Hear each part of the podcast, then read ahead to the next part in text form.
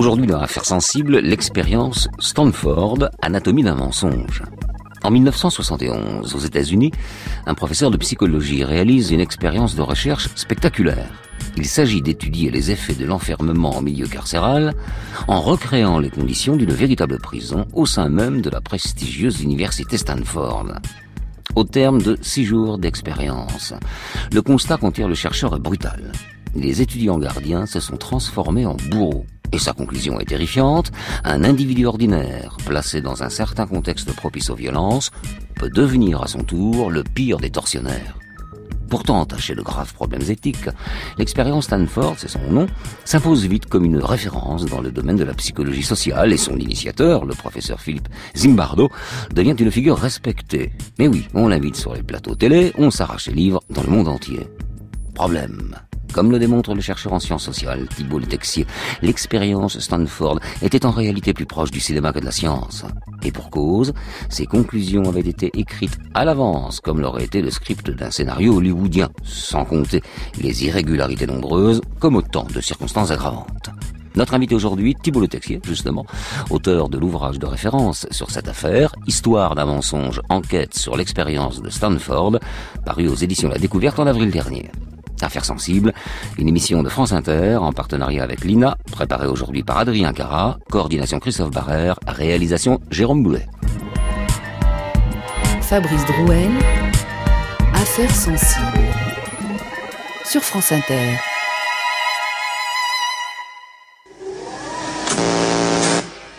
Mot suivant, violent. Euh, souffle. Souffle violent. Faux. La réponse était vent. Vent violent. 30 volts. Réfléchissez avant de dire n'importe quoi. Si vous croyez que ça m'amuse, moi, de vous envoyer des décharges. Allez. Mot suivant, frais. Vous croyez sérieusement que ces chocs électriques vont aider M. Rivoli à améliorer sa mémoire? La mémoire de M. Rivoli ne présente ici aucun intérêt. Ce qui nous intéresse, c'est la capacité d'obéissance de M. Despol, sa soumission à l'autorité. L'autorité pour M. Despol, c'est le cadre de cette université, le professeur Flavius, moi-même. Nous venons de lui imposer un code de punition à infliger à une victime qui ne lui a rien fait. Jusqu'où va-t-il obéir à cet ordre imbécile et révoltant que nous venons de lui donner? Tout le problème est là.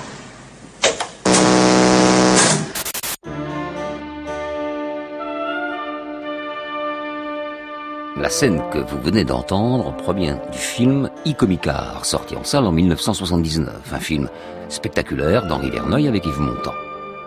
Derrière la vitre d'un laboratoire universitaire, un professeur de psychologie dirige un protocole d'études tyranniques. Dans la salle, un individu cobaye fait réciter des mots à un élève. Si celui-ci se trompe, à chaque erreur, le cobaye doit lui infliger des chocs électriques. Mais ce qu'il ignore, c'est que l'élève est complice du professeur et que les décharges sont en réalité indolores. Car le but de l'expérience est d'évaluer le degré d'obéissance d'un individu devant une autorité qu'il juge légitime. Il s'agit aussi de voir s'il est prêt à commettre des actes qui vont à l'encontre de ce que lui dicte sa conscience. Reproduite par le réalisateur Henri Verneuil pour les besoins de son film, l'expérience dite expérience de Milgram doit son nom à son concepteur, Stanley Milgram, l'un des piliers depuis le milieu des années 60 d'une discipline en devenir, la psychologie sociale. Vietnam is not our war. We must say no. Are we gonna go?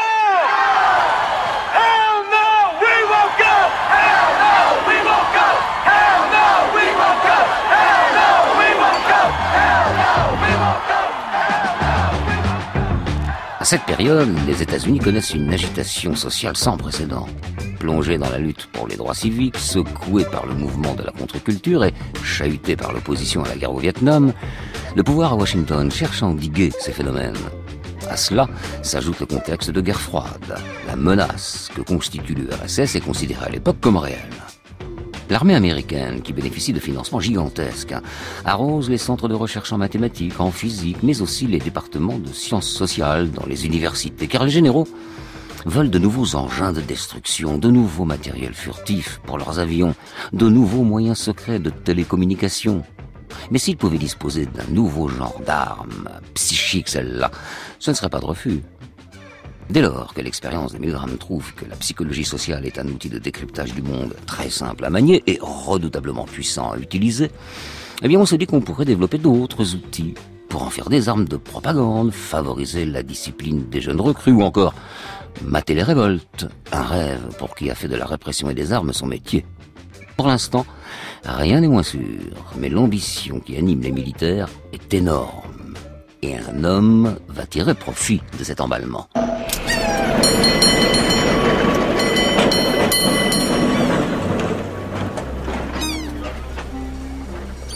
Sur la côte ouest des États-Unis, à l'université Stanford, dans la banlieue sud de San Francisco, un jeune enseignant en psychologie cherche à faire ses preuves. Cheveux gominés, costume cravate bien taillé et fine moustache, il s'appelle Philippe Zimbardo. Fils d'immigrés italiens, originaire d'un milieu modeste, il a poursuivi une scolarité sans fausse note et il se retrouve ici à Stanford, dans l'une des facs les plus prestigieuses du pays. Anecdote étonnante. Au lycée, Zimbardo avait pour camarade un certain Stanley Milgram, oui, celui-là même que le monde de la psychologie sociale considère comme son mentor. Et comme Milgram, Zimbardo possède un doctorat en psychologie, et comme lui, il espère un jour porter ses travaux sur le devant de la scène, que celle-ci soit médiatique ou scientifique.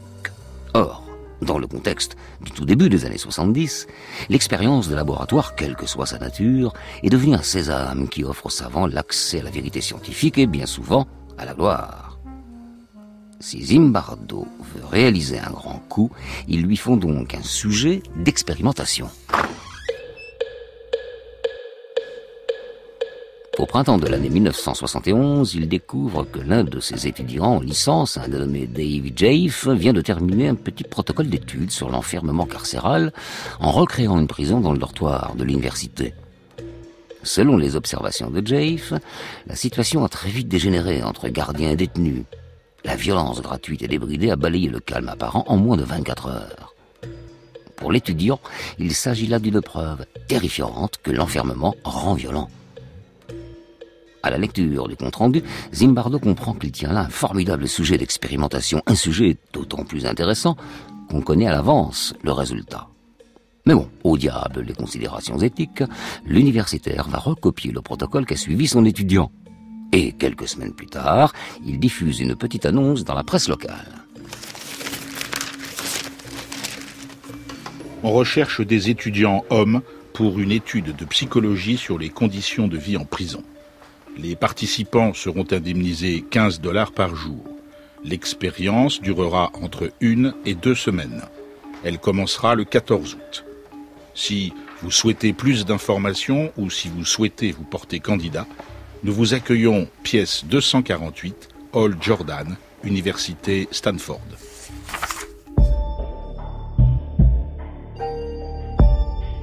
Voilà un moment déjà que le système carcéral américain est la cible de nombreuses critiques. Pour les militants de la cause noire, la prison est un outil raciste. Pour les intellectuels de gauche, elle est un instrument de sanction sans possibilité de réinsertion. Paradoxe de cette situation, le professeur Zimbardo affiche lui-même en public sa position de militant anti-prison. Il n'est donc pas neutre, comme le veut la règle avant toute expérience scientifique. Et comme par hasard, c'est le bureau de recherche de la marine américaine, autrement dit l'armée, qui va débloquer les crédits nécessaires pour permettre au professeur de psychologie de mener à bien son projet. Pas vraiment philanthrope comme sponsor, mais bon, l'argent n'a pas d'odeur, y compris en sciences sociales.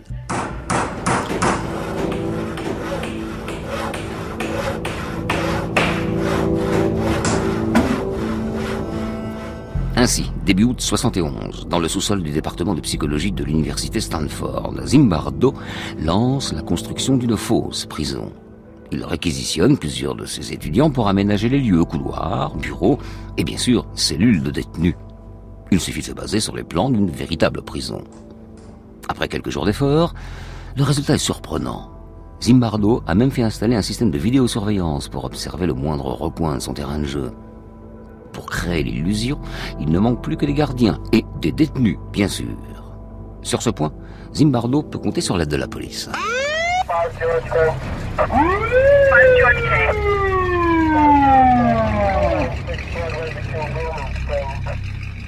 Dimanche 15 août 1971, ville de Palo Alto, banlieue sud de San Francisco. En milieu de matinée, deux officiers se présentent à la porte de l'appartement de l'étudiant Doug Corpy. Police, crie l'un d'eux, ouvrez immédiatement. Stupéfait, le jeune homme enfile un t-shirt et se dirige vers la porte d'entrée. Mais à peine a-t-il retiré le verrou que celle-ci s'ouvre violemment sur lui. Elle l'assomme.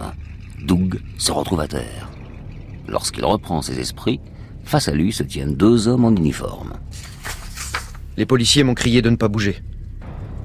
Ils m'ont dit que j'étais en état d'arrestation pour vol à main armée. Je ne comprenais pas ce qui se passait. Ensuite, ils m'ont attrapé et menotté. Puis ils m'ont sorti de chez moi sans me laisser le temps de m'habiller. Dehors, mes voisins étaient dans la rue et ils étaient inquiets. L'un des agents m'a mis les mains sur le toit de la voiture de police, il a écarté mes jambes, mes bras, et il m'a fouillé. Après, je me souviens juste que la porte de la voiture s'est ouverte et que les policiers m'ont fait basculer sur la banquette arrière.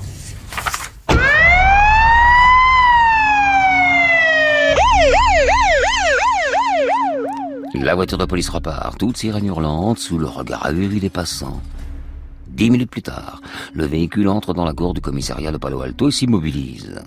On attrape Doug Corpi par le bras, on lui bande les yeux, on l'emmène en cellule.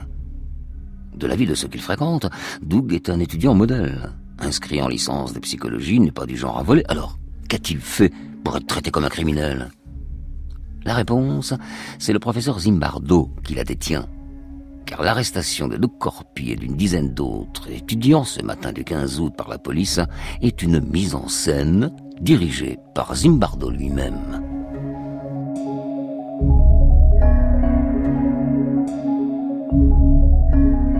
Au total, 70 personnes ont répondu à la petite annonce de son expérience parue dans la presse. Toutes sont des étudiants blancs originaires d'Amérique du Nord. Après une série de tests psychologiques, 24 d'entre eux sont retenus parmi eux Doug Corpi. Et pour les mettre en condition, Zimbardo demande le renfort de la police de Palo Alto.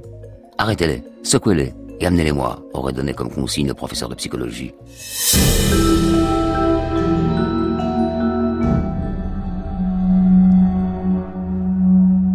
Désignés par tirage au sort, 12 gardiens et 12 prisonniers s'apprêtent à vivre pendant 14 jours dans des conditions semblables à celles d'une prison. Mais avant que l'expérience ne commence, le professeur Zimbardo s'entretient avec ceux qui s'apprêtent à jouer le rôle de gardien. Nous pouvons leur imposer l'ennui, leur imposer la frustration. Nous pouvons créer chez eux la peur à différents degrés. On peut créer en eux le sentiment arbitraire que leur vie est sous notre contrôle, le contrôle du système. Vous, moi, Jaffi. Ils n'auront plus aucune intimité. Dans leurs cellules, ils dormiront dans des pièces avec des barreaux et ils seront constamment sous surveillance. Ils n'auront aucune liberté d'action, ils ne pourront rien faire ni rien dire sans notre autorisation.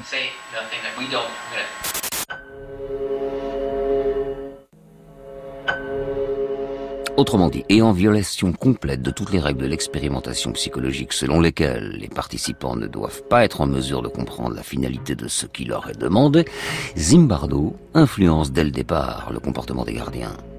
Pire, afin de garder un œil et surtout la main sur ce qui va se dérouler, Zimbardo s'autoproclame directeur de la prison.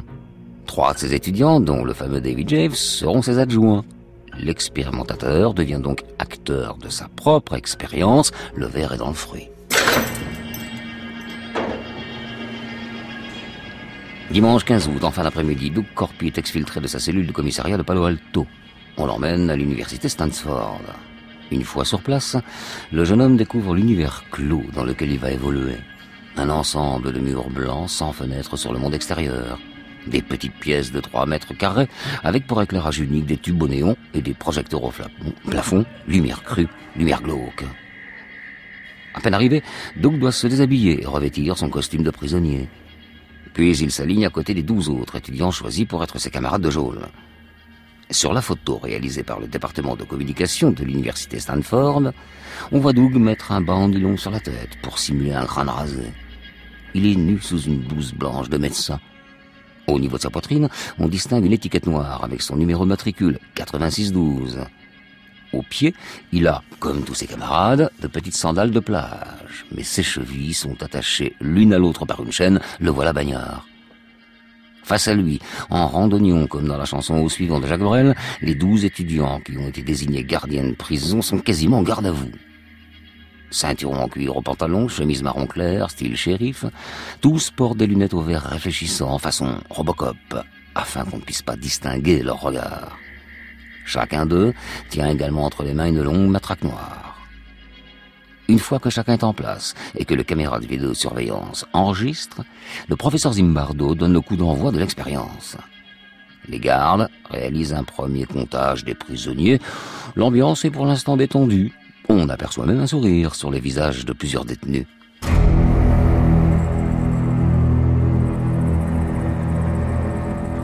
Après une première journée presque normale, durant laquelle les prisonniers interprètent leur rôle au pied de la lettre et où les gardiens, eux, ne savent pas trop comment exercer leur autorité, une rébellion éclate au matin du second jour. On apprendra par la suite que le professeur Zimbardo, soucieux d'accélérer le processus de son expérience, avait demandé aux gardiens d'être plus durs envers les prisonniers. Et c'est ce qu'ils ont fait. À 2h30 du matin, ils ont réveillé les détenus et leur ont infligé une séance d'appel absurde. Alors au réveil, les prisonniers protestent et retirent leurs habits de détenus. Puis ils se barricadent dans leurs cellules. Pour tenter de les mater, l'un des gardiens attrape un extincteur. Il retire la goupille et asperge les prisonniers de mousse blanche. Plusieurs détenus se mettent à crier. Au même moment, deux gardiens entrent dans la cellule de Corpi. Ils l'attrapent violemment par la nuque et l'emmènent à l'isolement. Pris de panique et de colère, le jeune homme se met à hurler. Assis à son bureau, le professeur Zimbardo, lui, assiste en direct à la scène grâce aux caméras de vidéosurveillance. Saloperie d'expérience Qu'il aille se faire foutre, Zimbardo C'est juste qu'une simulation de merde C'est même pas une vraie prison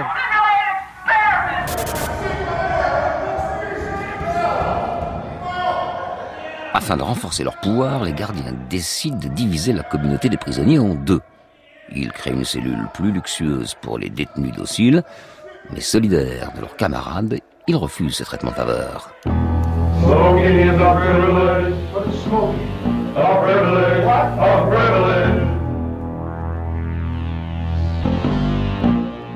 Au fil des heures, les gardiens transforment chaque geste de liberté des détenus en un privilège. Fumer devient un privilège, aller aux toilettes devient un privilège.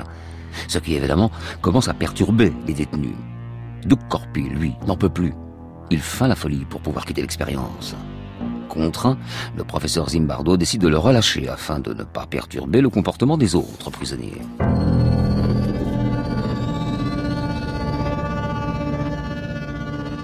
Jour numéro 3. Zimbardo note, je cite, Grisés par l'ivresse du pouvoir, les gardiens se livrent à des actes de cruauté gratuits.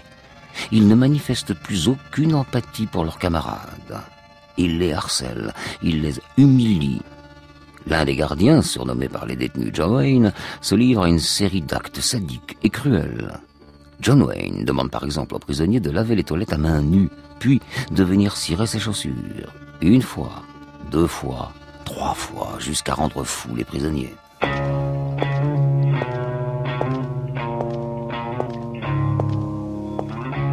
Au quatrième jour, les parents des détenus viennent leur rendre visite. Un prêtre et un avocat ont fait le déplacement eux aussi pour rencontrer les douze détenus. Le lendemain, soit au cinquième jour de l'expérience, les gardiens réveillent en pleine nuit les prisonniers pour les compter. Décidément, c'est une manie. Et une fois de plus, ils montent les uns contre les autres. Et ce n'est pas tout. Ils leur font mimer des jeux sexuels, leur font faire des pompes. À ce moment précis, Zimbardo note que la nuit est le moment où se déroulent les débordements les plus cruels. Alors, est-ce la situation qui rend ces individus violents? Zimbardo n'a pas le temps de trancher qu'une de ses étudiantes, les plus proches et accessoirement ex-petite amie, débarque dans son bureau.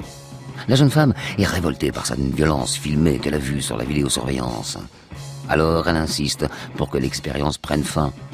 Pour elle, ce qui se joue dans le sous-sol du département de psychologie de l'université Stanford n'a plus rien de scientifique. Non, il s'agit juste de barbarie.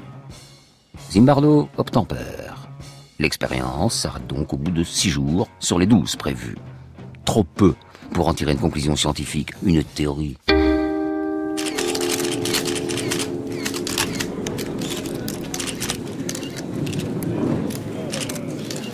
Pourtant, 72 heures plus tard, Zimbardo organise une conférence de presse dans l'amphithéâtre du département de psychologie de l'université Stanford.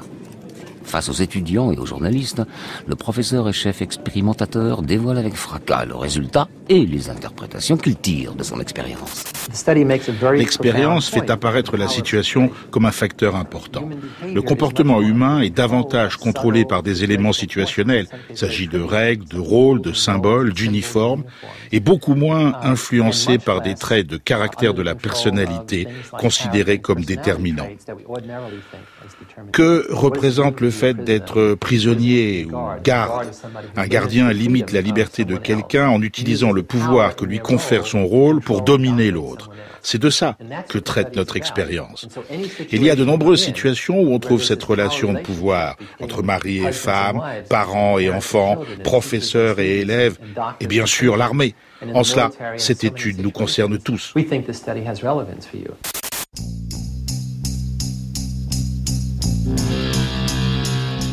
À la fois choquante, puisqu'elle insinue que nous sommes tous des bourreaux en puissance capables des pires actes, et paradoxalement très rassurante, puisqu'elle évacue toute responsabilité individuelle dans de tels comportements, l'expérience de Stanford sur la prison s'impose vite comme une référence pour toute personne qui s'intéresse de près ou de loin à la psychologie sociale. Zimbardo, lui, décroche une immense notoriété. On l'invite à donner des conférences dans les plus vieilles universités d'Europe, on se bat pour trouver ses livres dans le monde entier, enfin, on cite ses travaux en bas de page ou en annexe de thèse ou d'analyse argumentée. Mais dans cet élan, on oublie un peu vite de prêter attention au manque de rigueur scientifique dont a fait preuve Zimbardo du début jusqu'à la fin de son expérience. On oublie de s'interroger sur le protocole que le chercheur a utilisé et sur le fait qu'il a lui-même interféré dans l'expérimentation. Oui, on oublie beaucoup de choses. Tant et si bien que de fil en aiguille, année après année, l'imposture de l'expérience de Stanford va devenir une vérité scientifique indéboulonnable.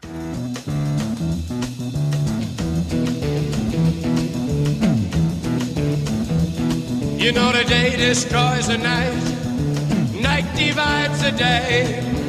Try to run, try to hide, break on through to the other side, break on through to the other side, break on through to the other side, yeah.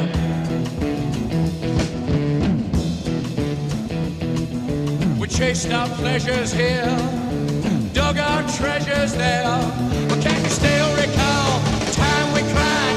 Break on through to the other side,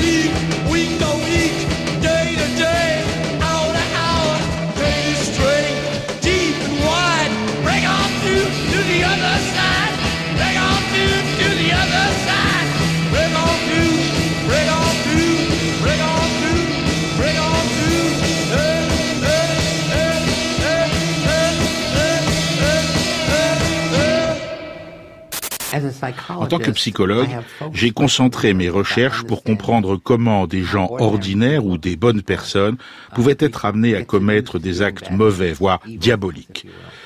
J'ai essayé de cerner le pouvoir des situations et des systèmes qui dominent les individus. Et J'ai fait cette expérience de la prison à Stanford pour trouver un modèle de ce qui se passe lorsque vous mettez des étudiants bien intentionnés, en bonne santé, dans un mauvais endroit. Cette expérience devait imiter le système carcéral américain. Et on a vite découvert que ce genre de situation pouvait corrompre le meilleur et le plus brillant d'entre nous.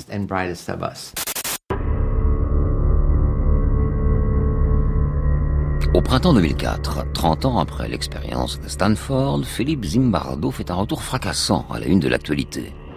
Le visage du professeur de psychologie s'affiche tout souriant sur les plateaux télé. Son discours s'impose sur la première page des journaux aux États-Unis. Zimbardo est partout. Et il apporte de précieuses réponses à une affaire qui embarrasse autant qu'elle empoisonne l'Amérique, le scandale Abu Ghraib. Voilà plusieurs semaines que des photos de soldats américains humiliant et torturant des détenus arabes dans la prison d'Abu Ghraib, près de Bagdad, circulent dans la presse. Sur ces images, on aperçoit des prisonniers souvent nus, parfois un sac de toile sur la tête ou le slip sur le visage, menacés par des chiens, forcés de simuler des fellations, menottés et empilés en pyramide comme des sacs de sable. Comble de l'horreur, sur une photo, on distingue une jeune femme, pantalon de treillis de l'armée américaine et rangers aux pieds. Elle pose avec fierté, le pouce levé devant le cadavre d'un homme battu à mort. Partout aux États-Unis, l'affaire d'Abu Ghraib déclenche des réactions violentes. L'armée américaine est pointée du doigt. À Washington, hommes politiques de tous bords et porte-parole d'associations appellent à de très lourdes sanctions contre les soldats devenus tortionnaires. Au milieu de ces vagues d'accusations, le professeur Zimbardo prend le pari des jeunes soldats et leur trouve des circonstances atténuantes. Oui, les sacs sur la tête, le menottage, les humiliations, les jeux sexuels, tout ça, il l'a déjà expérimenté par le passé dans le cadre de ce qu'on appelait à l'époque l'expérience de Stanford. L'armée américaine et l'administration Bush ont tout de suite réagi en disant que ce n'était pas un problème systémique, que c'était juste le fait de quelques mauvais éléments. Alors oui, c'est tout à fait possible. Mais moi, je soutiens l'hypothèse que les soldats américains sont de bons éléments et que c'est le système militaire qui les a mis dans cette situation qu'on appelle Abu Ghraib.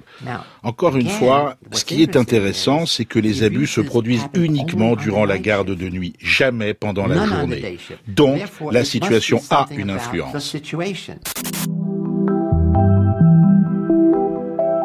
En s'appuyant sur les résultats de l'expérience de Stanford, le professeur Zimbardo offre donc à l'opinion publique une réponse clé en main. Dans ses grandes lignes, elle dit Nous sommes tous naturellement bons, mais c'est notre environnement qui nous pousse à la violence. Jean Rousseau, l'homme n'est naturellement bon, mais la société le pervertit là. C'est la situation qui le pervertit. Une approche, qui finalement n'invente rien, n'est-ce pas, monsieur Rousseau, mais qui offre une porte de sortie honorable à l'armée américaine. Elle dédouane en effet les jeunes soldats dont l'attitude tyrannique et le comportement barbare étaient considérés jusque-là comme inacceptables. D'autant plus que maintenant, les regards se tournent vers ceux qui ont créé les conditions favorables à cette situation d'enfermement dans une prison irakienne. En première ligne, on trouve le président Bush, bien sûr, son vice-président Dick Cheney et le ministre de la Défense Donald Rumsfeld. I think the biggest mistake that, that's happened so far, at least from our country's involvement in Iraq, is Abu Ghraib. Miroir du caractère anxiogène de notre société, élément révélateur d'un mal caché en chacun de nous, par bien des aspects. L'expérience de Stanford veut cerner les causes de la violence. Et bien avant le scandale d'Abu Ghraib, les résultats du professeur Zimbardo ont été largement repris, cités, que ce soit en appui de la thèse sur la banalité du mal de la philosophe Hannah Arendt, dans les travaux de l'historien spécialiste de l'Holocauste Christopher Browning, dans les manuels de sociologie du célèbre professeur de l'université de Cambridge Anthony Giddens, Zimbardo fait école.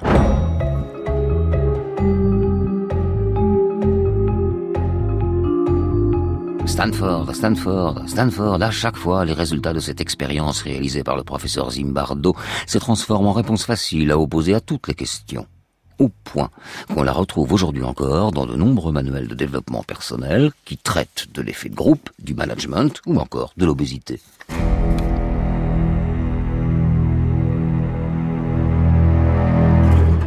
Phénomène de société, l'expérience de Stanford comporte pourtant une sacrée part d'ombre, longtemps négligée. Dans les années 70, elle a bénéficié d'une véritable omerta dans la communauté des chercheurs en psychologie sociale.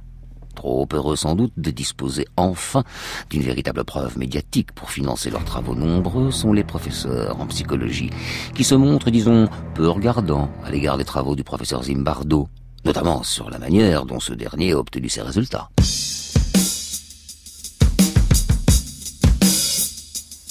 À l'époque, l'une des voix dissonantes, c'est celle d'Erich Fromm. Psychanalyste influent et reconnu, il critique immédiatement les tests de Zimbardo. Mais surtout, il contredit les résultats de l'expérience en soulignant que seul un tiers des gardiens avaient effectivement commis des actes sadiques. À cela s'ajoute un autre élément surprenant. On découvre que les propres assistants de Zimbardo ont mis en garde leurs enseignants sur les limites de l'expérience et sur tous ses résultats car les statistiques effrayantes que livre le professeur Zimbardo concernent tout juste 10% de la population testée. C'est le gardien, John Wayne, qui par son sadisme et sa brutalité, souvenez-vous, a fait monter les statistiques artificiellement, donc. Autre aspect très discutable, la médiatisation à outrance des exploits de Zimbardo. On s'aperçoit qu'avant même le premier jour d'expérimentation, le professeur de psychologie avait prévenu la presse pour que des journalistes viennent assister à l'expérience et filment certaines séquences. En vérité, un zoo entre dissimulation d'informations et objectifs mercantiles, comme l'explique Laurent Beg, professeur de psychologie sociale à l'université de Grenoble 2 son auteur a, a, soigneusement en fait euh, présenté une version officielle très vite. Il a euh, diffusé des, des, des, documents, des supports iconographiques, des photos. D'ailleurs, il les a même commercialisés. Donc c'était également la suite, la, la, finalement un business en réalité cette expérience aussi. Euh, donc euh, on a finalement, on pourrait détailler euh, ce qu'il en dit. Mais en réalité, on acquiert la conviction qu'il y a une version officielle et puis il y a une version officieuse qui, qui est en partie présente dans certaines archives et probablement une partie perdue. Imposture. D'une part, le professeur Zimbardo n'a fait que reproduire une expérience déjà tentée par l'un de ses étudiants. D'autre part, il a interféré à plusieurs reprises et à différentes étapes de l'expérience. Ceci pour orienter le résultat. Expérience biaisée et surtout expérience impossible à reproduire. Depuis plus de 40 ans, personne n'a réussi. À titre de comparaison, l'expérience de Milgram sur l'obéissance a déjà été reproduite à 780 reprises. Alors, peut-on et doit-on remettre en question les résultats de la très médiatique expérience de Stanford sur la prison?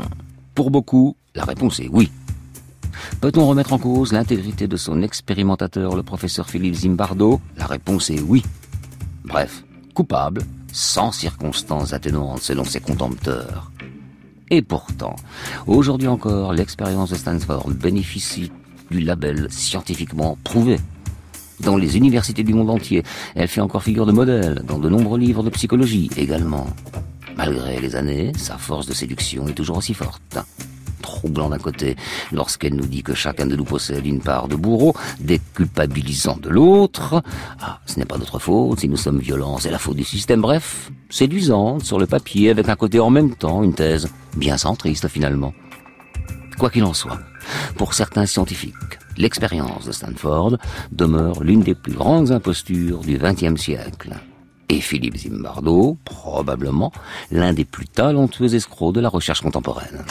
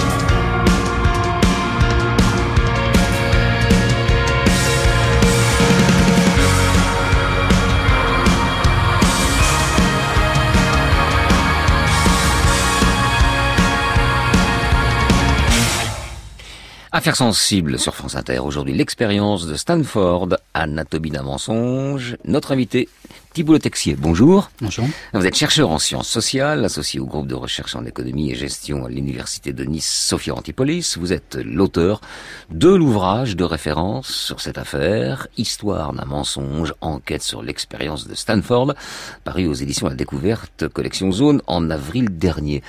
Euh, vous êtes un chercheur en sciences sociales, psychologie sociale, donc ça paraît euh, logique que vous soyez penché euh, sur cette affaire. Cela dit, je crois que vous êtes le seul, et que vous êtes allé jusqu'à écrire un livre. J'ai presque même l'impression que c'est un combat, que c'est une affaire à la fois professionnelle et, personnelle. Qu'est-ce qui vous a attiré si fortement pour en arriver à cette, euh, à cette démarche-là? En fait, moi, je m'intéressais pas tellement à l'histoire de la psychologie au départ. Ce qui m'intéressait dans l'expérience, c'était les images d'archives, puisque dans mon temps libre, je fais des films en rec- recyclant des images existantes. Et donc, quand j'ai appris que cette expérience euh, dont j'avais entendu parler, que cette expérience avait été filmée, euh, j'ai cherché les images et elles m'ont beaucoup frappé. Et donc, j'ai eu l'idée de faire un film autour de ces images. Donc, euh, ça a commencé comme un projet de film. Et j'ai ensuite demandé à Zimbardo l'autorisation d'aller dans les archives pour étoffer un peu la matière du film. Et c'est là, dans les archives, que j'ai découvert le poteau rose. D'accord, alors on, on y reviendra, euh, mais je crois que vous êtes le, le seul. Ah, Zimbardo a écrit son livre, hein, Oui. mais euh, de la part euh, d'un observateur, donc de quelqu'un d'extérieur, vous êtes le seul à avoir écrit? Oui, tout à fait. Il y a eu euh, des personnes qui ont critiqué l'expérience, comme vous l'avez dit, euh, mais sur la base des informations qui avaient été publiées euh, par Zimbardo euh, donc dans son livre, dans la presse euh, et dans des revues euh, scientifiques. Mais personne n'était allé dans les archives. Donc, euh, c'est ça. Donc c'est comme ça que vous découvrez le, le poteau rose, parce qu'on le répète, au, au départ, je ne vais pas penser à votre place, mais a priori, vous, vous, vous- vous n'allez pas chercher l'imposture, vous vous intéressez à une, euh, à une expérience. Ah oui, Et oui. c'est en regardant les archives que vous découvrez le poteau rose, c'est ça? Oui, tout à fait. J'avais pas de raison a priori de douter de la véracité de l'expérience puisqu'elle avait reçu tous les tampons officiels de, de la science. Zimbardo était un professeur dans une université prestigieuse. Et donc, a priori, euh, je voyais pas de, de problème avec cette expérience. Bon, elle avait l'air un peu, quand même, un peu extrême. Et c'est vrai que les résultats étaient euh, très impressionnants. Donc, euh, en science, souvent, quand on a des résultats comme ça, on se, on se méfie un peu puisque on est plutôt autour de la norme en général que dans les extrêmes quand, quand on fait ce genre d'expérience. C'est vrai qu'elle avait des limites aussi euh, méthodologiques. Le fait ait les lieux eu lieu qu'une seule fois, ça, limite sa portée scientifique, puisque si on l'avait refaite une deuxième, une troisième fois, on aurait peut-être eu des résultats différents. Si on l'avait faite avec des femmes ou avec des personnes plus âgées, euh, on aurait eu des résultats euh, sans doute euh, différents. Donc ça, ça c'était un autre bémol, mais a priori, j'avais pas de raison de me douter de, la véracité de cette expérience. Bon, donc on verra à quel point elle a été marquée par une certaine forme de désinvolture scientifique, de manque de sérieux, de manque de rigueur et de manipulation aussi. hein. Ça va peut-être jusque-là, mais qu'est-ce qui euh, concrètement vous a mis la puce à l'oreille quand, quand vous avez vu les archives? Qu'est-ce qui vous a fait tiquer? À, partir- à partir de quel moment, sur quelle image vous vous avez dit oula, il y a un problème? Ben, C'est en découvrant l'expérience qui a eu lieu dans le dortoir euh, des étudiants euh, Dans trois mois plus tôt, puisque j'en avais jamais entendu parler, euh, alors que j'avais lu euh, autour de l'expérience, j'avais lu les articles de Zimbardo, j'avais lu son livre. Donc là, on parle de l'expérience de, l'étudiant de Zimbardo. Oui, voilà, l'expérience de, de David Jaffe euh, qui, a- qui avait lieu trois mois plus tôt, et donc j'ai vraiment été surpris de découvrir cette expérience puisque c'est elle est, elle a vraiment servi de modèle à l'expérience de Stanford, donc elle à mon, sens, elle aurait dû avoir une importance euh, de premier plan dans les articles scientifiques. On a le droit de dupliquer une expérience, de reproduire une expérience, et c'est tout à fait autorisé. Oui, ça fait école, comme on dit, c'est normal. Oui, c'est même euh, encouragé. Mmh. Euh, mais quand on le fait, il faut préciser euh, qu'est-ce qu'on a repris du protocole initial, qu'est-ce qu'on a modifié, quels sont les résultats euh, similaires qu'on a obtenus, au contraire les résultats divergents.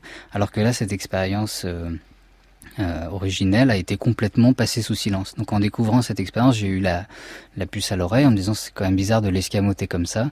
Et ensuite, en, en regardant cette, euh, cette expérience du dortoir qui a eu lieu trois mois plus tôt, je me suis rendu compte que beaucoup d'éléments qui étaient présentés comme euh, spontanés, comme euh, vraiment surgissant de la situation de l'expérience de Stanford, étaient en fait déjà là euh, dans l'expérience du dortoir. Donc, par exemple, vous disiez tout à l'heure euh, le fait d'établir une cellule privilégiée, le fait de réveiller les prisonniers en pleine nuit, le fait de les soumettre à des brimades, leur faire faire des pompes, et ainsi de suite. En fait, on se rend compte que tout ça, alors que c'était présenté comme une sorte de, de, de création spontanée de gardiens sadiques, tout ça, ça avait été en fait scénarisé et préécrit Oui. euh, à partir de l'expérience du dortoir. Et euh, là, on s'aperçoit déjà que Zimbardo veut tirer la couverture à lui, donc ça dit déjà des choses hein, du, monsieur. Vous l'avez rencontré. Qui est-il? Que dit-il? Comment euh, Quel homme est-il? Alors c'est quelqu'un de très séduisant, euh, très chaleureux. C'est avant tout un pédagogue, peut-être plus qu'un chercheur. C'est quelqu'un qui a été chargé du cours d'introduction à la psychologie à Stanford, qui est un cours assez stratégique puisque c'est un cours pour lequel on va recruter des étudiants qui vont faire euh, des études en psychologie par la suite, euh, des, des masters, des doctorats. Et c'est quelqu'un qui euh, est très chaleureux, qui, qui fait des cours de façon très spectaculaire, de façon très, il est très très très aimé de, de ses étudiants et ça explique pour moi aussi beaucoup de caractéristiques de l'expérience qui a été un petit peu préparée et ensuite emballée comme quelque chose de très très séduisant, de très frappant, quelque chose qui vraiment suscite la curiosité, qui éveille l'attention. Il y a beaucoup de professeurs en psychologie qui disent voilà quand on, on parle de l'expérience de Stanford, c'est un peu le moment où les élèves euh, lèvent le nez de leur portable et, et s- se mettent à écouter en se disant ah c'est c'est voilà on- voilà l'intérêt de la psychologie. On voit vraiment que la, la psychologie a des choses à nous apprendre quand on étudie ce genre d'e- d'expérience. Donc c'est quelqu'un qui euh, qui est beaucoup dans la j'allais dire la médiatisation, on va dire dans la séduction et dans la, la démagogie aussi une forme comme ça de volonté de, de plaire. Et il va façonner l'expérience comme ça aussi avec cette volonté de plaire. Donc euh, on est en 1971 il y a les manifestations anti-Vietnam et donc lui il se met comme ça il se il se coule dans l'air du temps anti-autorité anti-institution Bien sûr. euh, contestataire. Et euh, voilà il va façonner l'expérience pour qu'elle résonne avec cet air du temps ce qui va lui donner un coefficient de, de circulation très fort Un manipulateur. Il y a de la manipulation. oui, il y a de la manipulation, un peu comme un- une sorte de magicien, comme ça, qui, manipulerait l'attention de, son auditoire. Mais après, je le crois pas mal intentionné. Pour moi, il y a, quand même la volonté derrière tout ça de, dénoncer le scandale des prisons. Il y a la volonté d'édifier aussi le, les, spectateurs, les étudiants, les personnes qui vont s'intéresser à cette expérience. Il y a la volonté d'utiliser ça pour le bien-être de l'humanité en disant attention À la force que la situation exerce sur vous. Bien Euh, sûr. C'est un appel à la, à la vigilance. Alors, on, on va écouter une, une archive ensemble. Il s'agit du témoignage de l'un des étudiants qui a joué le rôle de détenu lors de l'expérience et que nous avons euh, cité euh, pendant le, le récit. Doug Corpi, ce, ce jeune homme qui se retrouve un matin délogé manu militari euh, par la police. Et en fait, c'était Zingarno qui avait monté le coup. Et il réagit euh, 20 ans plus tard dans une interview pour la chaîne américaine NBC. L'expérience de Stanford est une expérience qui reflète la vie en prison. Elle montre comment les gardes deviennent sadiques et comment les prisonniers deviennent hystériques ou pourquoi d'autres pètent les plombs. N'importe qui peut devenir garde. Et c'est plus difficile de devenir un garde qui refuse le sadisme. Car en nous, il y a une rage silencieuse. Étonnant ce, ce témoignage, euh, on voit que 20 ans plus tard, euh, il est toujours dans, dans le trip, quoi. Il- Euh, bah oui, non, même, en hein. fait, ça c'est une interview qui dure euh, 40 minutes et là c'est le passage qui a été monté pour un documentaire réalisé Ouais. par Zimbardo lui-même. D'accord. Et donc ils ont retenu ce passage-là, mais il y a Mhm. d'autres passages en fait où il dénonce euh, les, le protocole de la prison et où il explique que, alors que euh, Zimbardo a prétendu que tout le monde était libre de sortir, en fait ils étaient réellement emprisonnés. C'est-à-dire qu'il a demandé à sortir au bout de de moins de 48 heures et les expérimentateurs ont refusé. Il était détenu de force. Et donc ensuite Zimbardo a dit euh, les les prisonniers étaient tellement euh, embarqués dans la situation qu'ils ont euh, qu'ils ont oublié qu'ils étaient dans une expérience et qu'ils pouvaient sortir euh, alors qu'on les aurait libérés s'ils nous avaient demandé. Et en Eh fait, oui, bien ce sûr. prisonnier a, a- a répété et répété maintes fois que en fait non, on les empêchait de sortir. Et les archives montrent Zimbardo, il y a un enregistrement où il est avec son équipe pendant l'expérience et où il dit non, ils n'ont pas le droit de sortir, on les empêche de sortir. Donc là, il y a- il y a vraiment un- non, seul- non seulement c'est illégal de détenir les gens contre leur volonté. euh, Bien sûr, euh, séquestration, Et en plus, euh, là, c'est quelque chose, il y a un mensonge clairement euh, dans, dans la façon dont Zimbardo a restitué l'expérience en disant que personne n'avait demandé à sortir. Hmm. Ce qu'il faut, bien sûr. Ce qu'il faut. Alors, euh, on va en arriver à un point intéressant sur le fond. Euh, si la façon dont l'expérience est menée est plus que contestable, euh, le résultat auquel il arrive a quand même été vérifié et parfois de dans l'histoire de la façon la plus épouvantable qui soit. Je, je pense euh, au livre de Christopher Browning, Des hommes ordinaires, qui montre comment de paisibles paysans allemands, des employés, des gens ordinaires, vont se retrouver dans une situation extraordinaire à devenir des assassins, puisque c'est la Shoah par balle, hein, en Pologne. Ils y vont, matin et soir, presque comme on va, entre deux gros guillemets évidemment, au travail, sans conscience. Ils vont assassiner des êtres humains. Quand même, ça, c'est, ça montre bien que dans des situations euh, extraordinaires, l'homme ordinaire peut devenir un monstre. Oui, tout à fait. Après, les thèses euh, sur lesquelles repose l'expérience de Stanford ont été vérifiées maintes fois. Donc, par exemple, la thèse situationnelle, la thèse de l'influence de la situation, c'est quelque chose dont Bah on oui. fait l'expérience tous les jours. On se comporte pas de la même façon euh, dans une discothèque, dans une église, dans dans un mariage, dans un supermarché. C'est vraiment euh, la situation influe en permanence sur nous.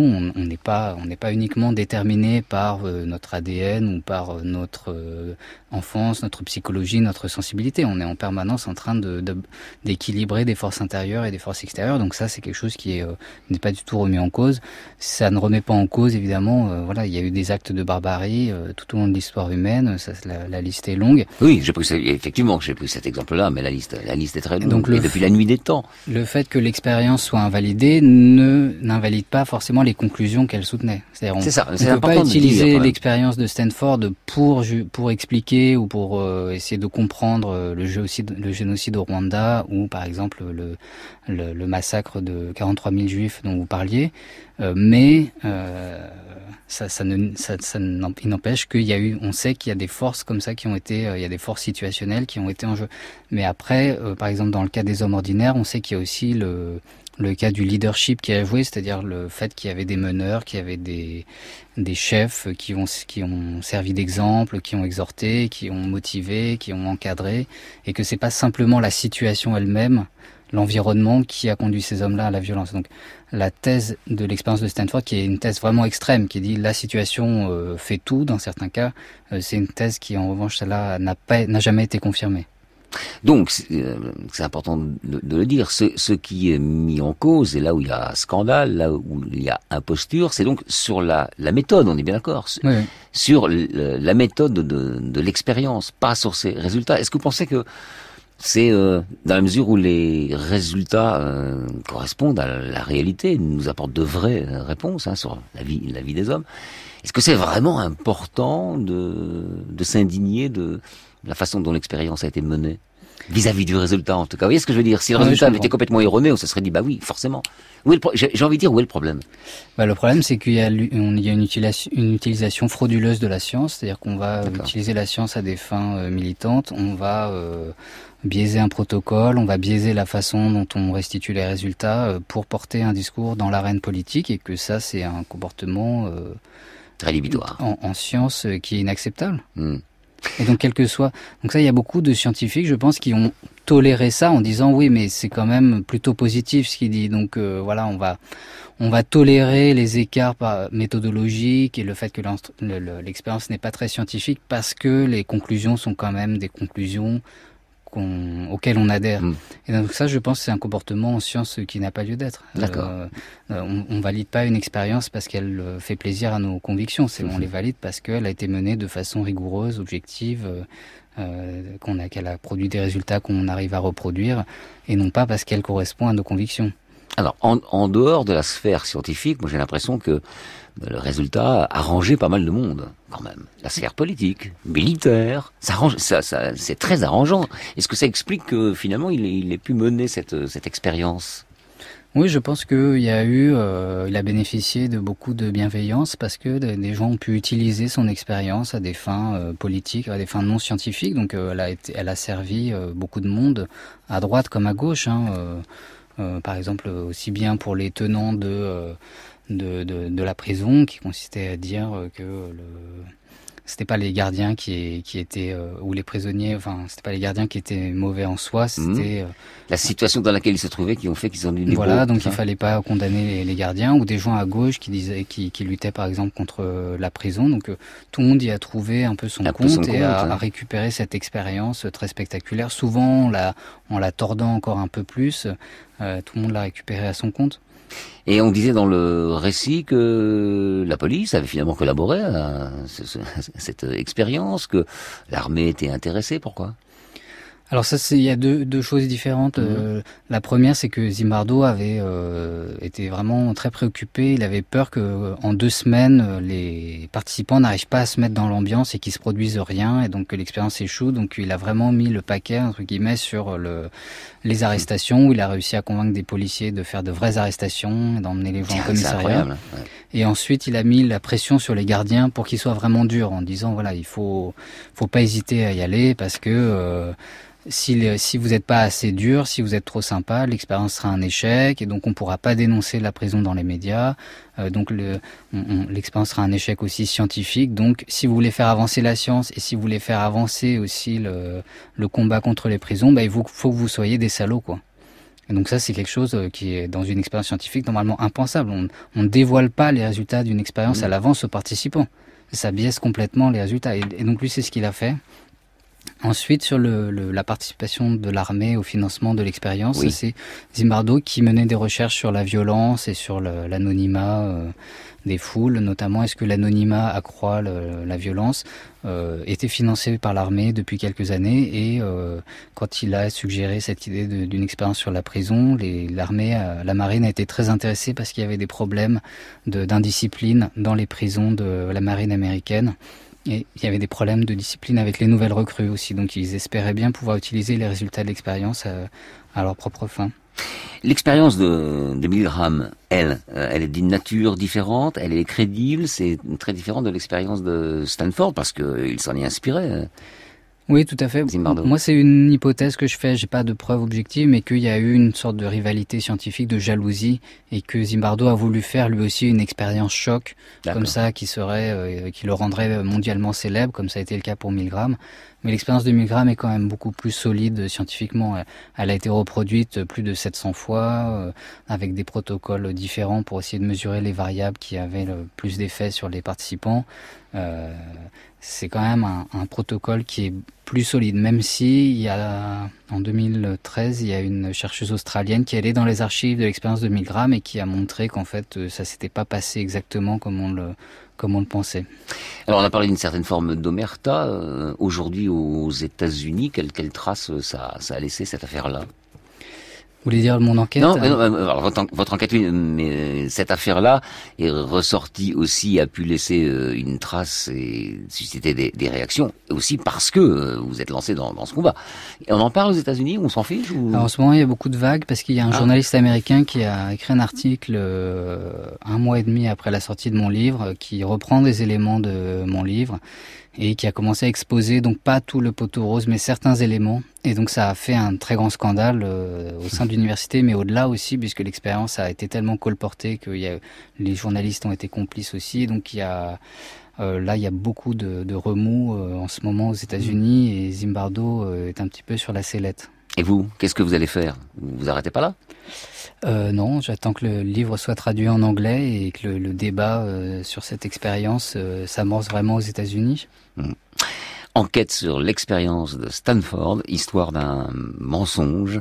Thibaut Texier, donc c'est à vous qu'on doit ce livre, un résultat de vos travaux. Et j'ai l'impression, j'ai même certain que ça va au-delà euh, d'un travail, hein, que c'est un combat. C'est un combat quand même pour la vérité scientifique que vous menez, sans Oui. être le chevalier blanc, c'est un combat. Oui et non. Après, justement, justement, je me, je me méfie de cette posture Bah oui, de, je de- de combattant et de. Euh, donc après, évidemment, on n'est pas, on est des êtres humains avec des émotions, on n'est pas des. Contribution à la science. On- dit ça Oui, voilà, C'est une contribution à la vérité À scientifique. la vérité scientifique. Merci infiniment Thibaut Le Texier. Au revoir. Je vous en prie. C'était Affaires sensibles aujourd'hui, l'expérience de Stanford, une émission que vous pouvez réécouter en podcast sur franceinter.fr. Rendez-vous également sur la page Facebook d'Affaires sensibles et merci à Michel Béziquian qui était à la technique aujourd'hui.